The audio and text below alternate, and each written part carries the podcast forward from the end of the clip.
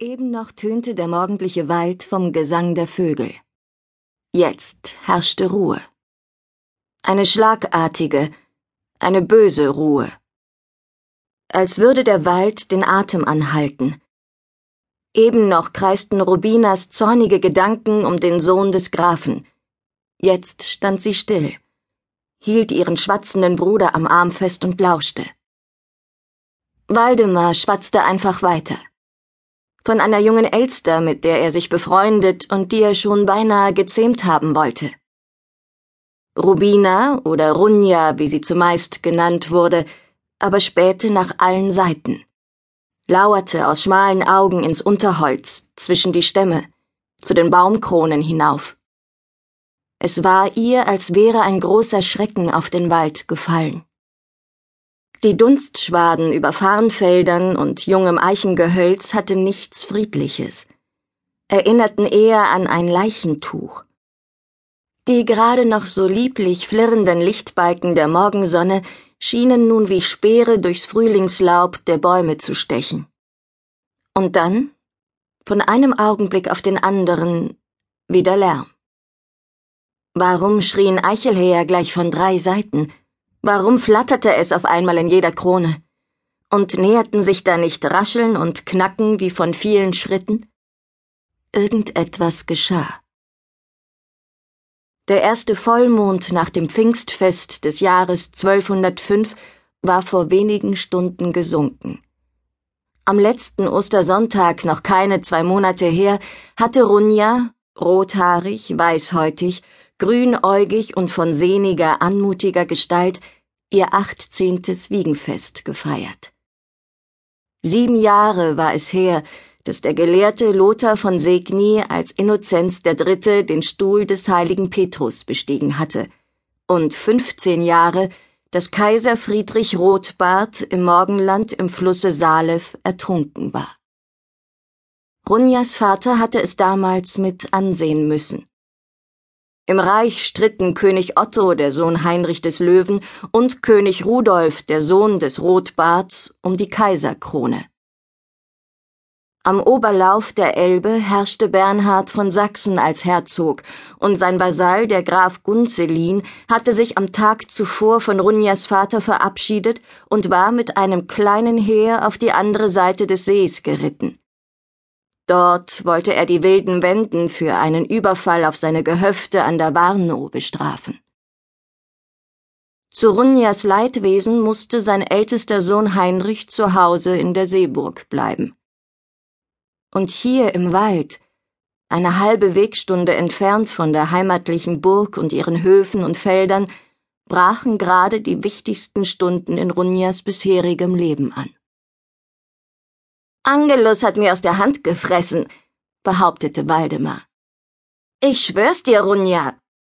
Der Vater hat mir von seiner gezähmten Elster erzählt, die sprechen konnte.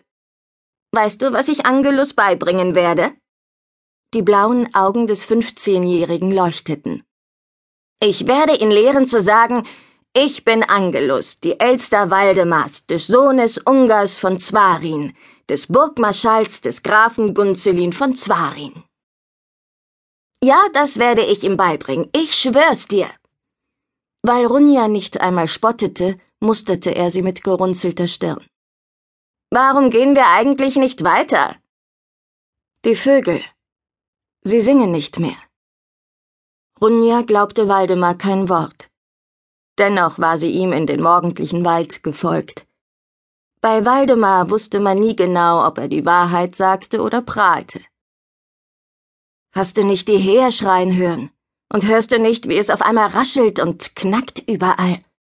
Sie hielt ihn fester, legte den Finger auf die Lippen, lauschte und spähte. Was kümmerte sie Waldemars Vogelfee? Etwas geschah im Wald. Nichts Gutes. Runja spürte es.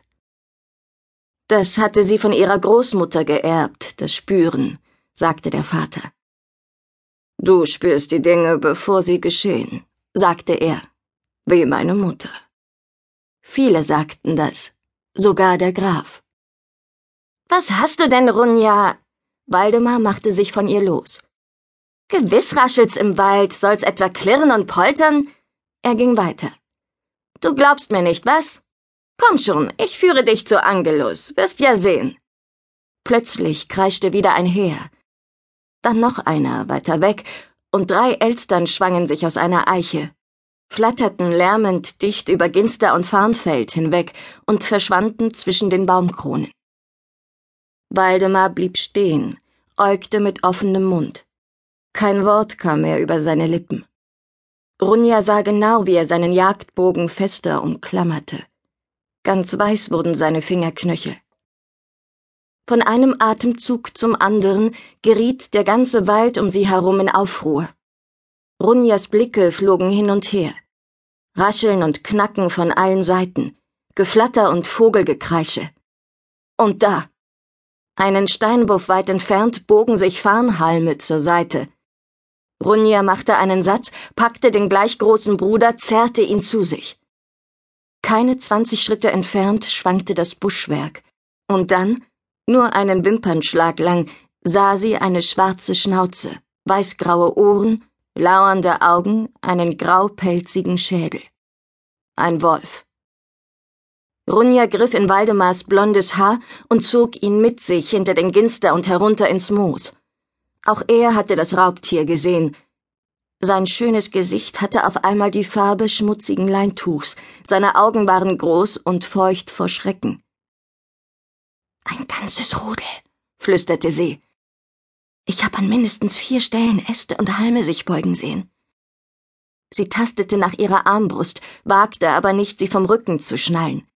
Nur keinen Lärm machen, nur keine Zweige bewegen. Wölfe, Runjas Gedanken überschlugen sich. Wölfe im Licht der strahlenden Morgensonne? Das sah den pelzigen Räubern nicht ähnlich. Runja schluckte, ihr Herz raste. Flohen sie, jagten sie? Wie viele mochten es sein? Sie schloss die Arme um den Bruder, spürte sein Zittern. Ganz ruhig, flüsterte sie. Nicht bewegen. Bete. Ihr kupferrotes Haar floss über Waldemars blonde Locken. Wölfe eine halbe Wegstunde von der Seeburg entfernt. Und das im späten Frühling, wo der Wald wimmelte von Kitzen, Junghasen, Hirschkälbern und Auerhahnküken. Im Winter, ja, da trieb der Hunger das Raubzeug nachts sogar bis zu den Abfallkuhlen vor der hinteren Burgmauer. Aber Ende Mai? Sie dachte an die Eltern, die Mutter hatte noch geschlafen, als Runja und Waldemar sich aus der Burg geschlichen hatten. Der Vater war kurz zuvor betrunken vom Zechen gekommen, hatte nichts gehört, nichts gesehen. Nur der Torwächter wusste, dass die Kinder des Ritters und gräflichen Burgmarschalls Unger in den Wald gezogen waren. Plötzlich spürte Runja, wie Waldemars schmaler Körper in ihren Armen ganz starr wurde. Sie schaute ihm ins Gesicht folgte seinem ängstlichen Blick. Vor ihnen teilte sich der Ginster. Ein mächtiger weißgrauer Wolfsschädel tauchte zwischen den welken Blüten auf. Der kalte Blick gelblicher Augen traf sie wie ein Peitschenhieb. Lauf! zischte sie und stieß Waldemar zurück auf den Pfad, auf dem sie gekommen waren. Lauf zur Burg so schnell du kannst! Waldemar rannte. Runja selbst richtete sich auf, ganz langsam. Sie versperrte dem alten Wolf den Pfad, lauschte den Schritten ihres Bruders. Warum entfernten sie sich nur so langsam? Warum rannte Waldemar nicht schneller? Bald verstummte das Geräusch seiner Schritte. Der Wolf aber senkte den Schädel, zog die Lefzen hoch, zeigte seine gelblichen Reißzähne. Lieber Heiland Jesus Christus, Runja betete flüsternd, Hilf mir. Schritt um Schritt setzte sie einen Fuß hinter den anderen, entfernte sich rückwärts von dem Wolf, langsam, ganz langsam. Das Tier schob sich aus dem Ginster, senkte den Schädel noch tiefer. Sein Rückenfell und das lange Fell seiner Rute waren fast weiß. Hilf mir, lieber Heiland, ich bitte dich. Endlich gelang es Runjas bebenden Fingern, die Armbrust von den Schultern zu streifen. Rette mich vor dem frühen Tod, ich flehe dich an. Keinen Wimpernschlag lang ließ sie den Wolf aus den Augen. lockte ihn weg von der Richtung, die der Bruder genommen